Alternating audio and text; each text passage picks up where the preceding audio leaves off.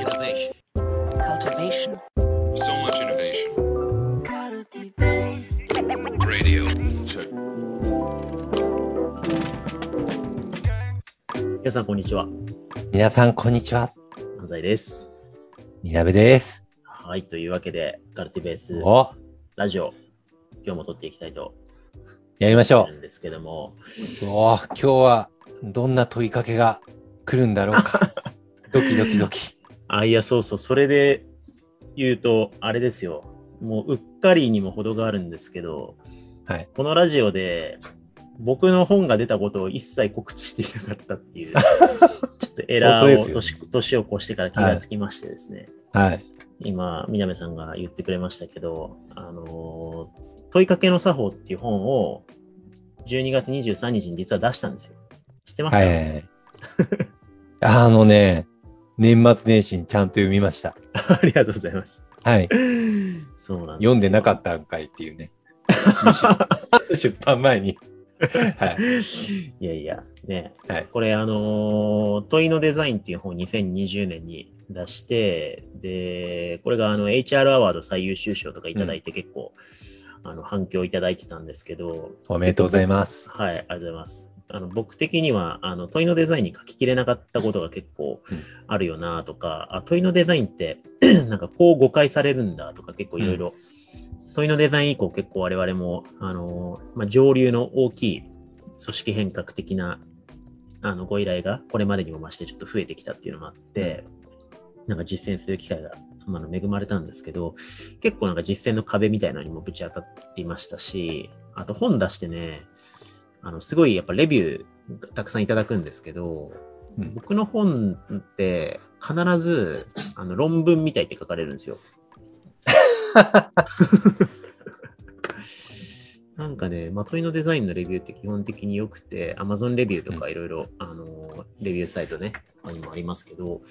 見ると、だいたい星5が大半で星4で、平均4.4みたいな感じなんですけど、低いやつ見ると、まあ、深みがないって書いてる人もいるんだけど、えっと、なんか、あの、概念的、現場感覚が伝わってこないみたいな。レビューがあって、なんか本当にこいつは実践してんのかみたいな、なんか感じのフィードバックをされていて、で、ああまあなるほど、なんかちょっと研究者臭く書いてたのかもなっていうのもあって、問いかけの作法はもうなんか意図的にめちゃくちゃビジネス書っぽく書いたぜっていうふうに振ったんですよね。おうなるほど。うん、体裁も初めての縦書きで、で、普通あの、段落って、あ、確かに。縦書きだった。縦書きでしだったでしょ。初めて縦書きの本書いたんですよね。だし、あと、あの、段落って普通意味のまとまりで開業するんですよ。段落分けしないんですよ。意味が変わらないことには。だけど、あの読みやすさ重視でもうバキバキに開業しまくって間を空けて、で、ひたすら読みやすくしてっていうのもそうだし、あともうひたすらもう現場で、あの、実践するための方法論をもうかなり具体的に実用的に書くみたいなことにかなりこだわって、その実際のミーティングとかワンオンワンの問いの投げかけ方とか、問いの組み立て方とか、その場で観察してどう問いをどう放つかみたいなところを結構ミクロに、あのー書いたっていうのが問いかけの作法っていう本なんですよね。そう。そしたら聞いてくださいよ。今ね、Amazon おレビューがね、うんあのつきつき始めて、まあ大変ありがたいんですけどね。おあのーえっとね、基本全部星5なんですけど、星1が1個だけついてて、はい。あのー理論的なバックボーンが見えず、ノウハウ本ですになってしまったみたいなことが書かれてて、逆。どっちやねんみたいな、そのまあ、えまあいいんですけどね。まあどっちかに言うと、どっちかの批判が必ずついてしまうのは、まあもういいんですけど、うんまあと言われながらも、まああえてうんかなり具体的に、どっか見開きパッて開いたら、え必ずなんか役に立つことが1個書いてあるみたいな感じに、うん。あの、知識をサプリメントみたいに断片化して、うん。だけど一応構造的には理論的な枠組みがあって、ちゃんと実は俯瞰で見ると体系的に書かれてるっていう、その両面をいかに実現するかみたいな感じでうん書いたっていうのが今回の本だったんで、ちょっとそんな視点で読んでもらえるといいなと思ったんですけど、なるほどね。はい。南さん、年末年始読んでどどうでした？感想的には。あの、先生もノートに書いてたけど、ローコンテクストとハイコンテクスト両面 刺さるように書いたっていうのが、あれがすごいいいなって思いました。あ、本当ですか？うん。うん。結構そこを工夫したところだったんですよね。なんか、うん。あんま、あの、い裏話言うとやらしいと思われるから、あれなんですけど、うん。あの僕、その、き去年か、去年の元うん年末年始に、あの、10万部、20万部売れてる本をひたすらレビューしたはい普段あんま買わないんですけど、そういうビジネス書って。したら結局、あの、ずーっと売れ続けてる、あの、人間の人類普遍の悩みって、いくつかしかなくて、うん。なんか、人間関係の悩みをいかに解消するかとか、その、どうやったらうまく喋れるか、話せるか。まあ、雑談本とかがずっと出続けてるのもそうですし、しなんかそういう伝え方とかもそうですし、コミュニケーションの話と、あといかに他人を動動いてもらうか、動かすかみたいな話とか、まあ、あとはお金の話とか、なんかいくつかに限られるような、これずっと何十年も人間が解決できてない、まあ、人とか組織の背後にある問題なんだよなって思ったんで、なんか、あんまりこう、ワークショップのやり方を教えますよとか、なんか、両利きの経営のやり方を教えますよとかって、もう、あまりにもハイコンテクストで読む人を限るんで、なんか本当に、あの、身近な問いかけの作法っていうふうに言ってるのは、やっぱり、人間関係が悪くて、会議で意見が出なくて、なんて話しかけると意見が言ってもらえるかわからないっていう、さっき言ったその人間関係の話と、うまく喋れないって話と、えっと、相手をどうやって動かすかっていう、根源欲求のミックスって書いたんですよね。だから問いかけのなるほど、なるほど。うん。だ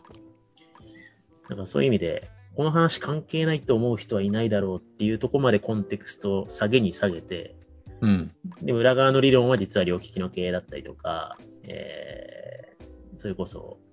あの、アジャイル組織みたいな考え方だったりとか、組織開発論だったりとか、うん心理的安全性とか、まあそういうことを踏まえつつ、なるべくローコンテクストに書いたっていう工夫をしたんで、結構その辺の二面性みたいなのはちょっと読み取ってもらえるのは嬉しい、嬉しいところですね。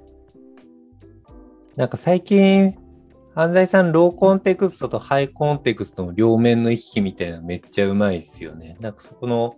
あの問いかけの作法を見ながら、うん。これ多分2回目読んだらまた違う味わいがありそうだな、みたいな、あ思った。んで、そうすね。1回目は結構なんか、ああ、なるほどね、問いかけこういう風なチップスで、ああ、こういう風なハウでやればいいんだ、みたいな、うん。思ったんだけど、でもなんか、ぼんやり頭にしこりに残ったポイントとかもあって、2回目飲むと、なんか、ハイコンテクストよりの裏側の話がすごい味わえる、うんうんスルメみたいな本だなって思いました。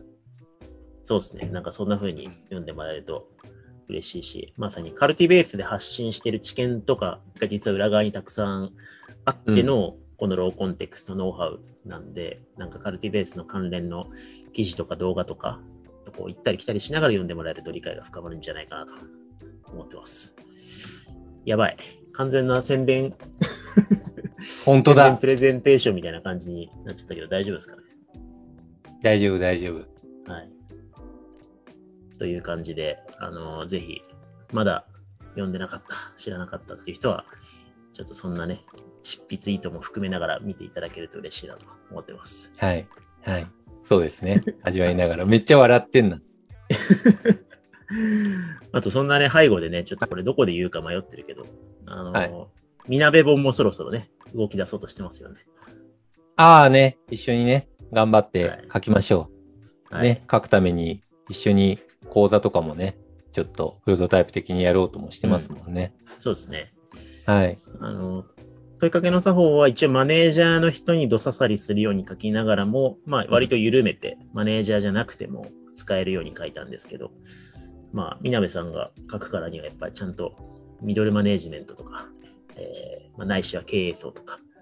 なんかマネジメントにきちんとコンテクストに刺さる本を書きたいですね。ついにマネージメントの教科書を書くときが。そうですね。ラジオで3ページぐらいまでは進めてきたけど、3ページくらいまではね、はい、200ページぐらい書かないとなんないから、はい。やべえな、200回くらいやんないとダメなのか。そうですね。ちょっと、ポッドキャストで、ちょっとマネジメントもね、い。ろいろやりながら、ちょっと出版を見据えて、2022年はやっていきましょう。はい。わかりました。はい。というわけで、やっていきで。はい。はい。というわけで、そちらもお楽しみにしていただければと思います。とい。いうわけで、じゃあ今日はこの辺で、ありがとうありがとうございました。はい。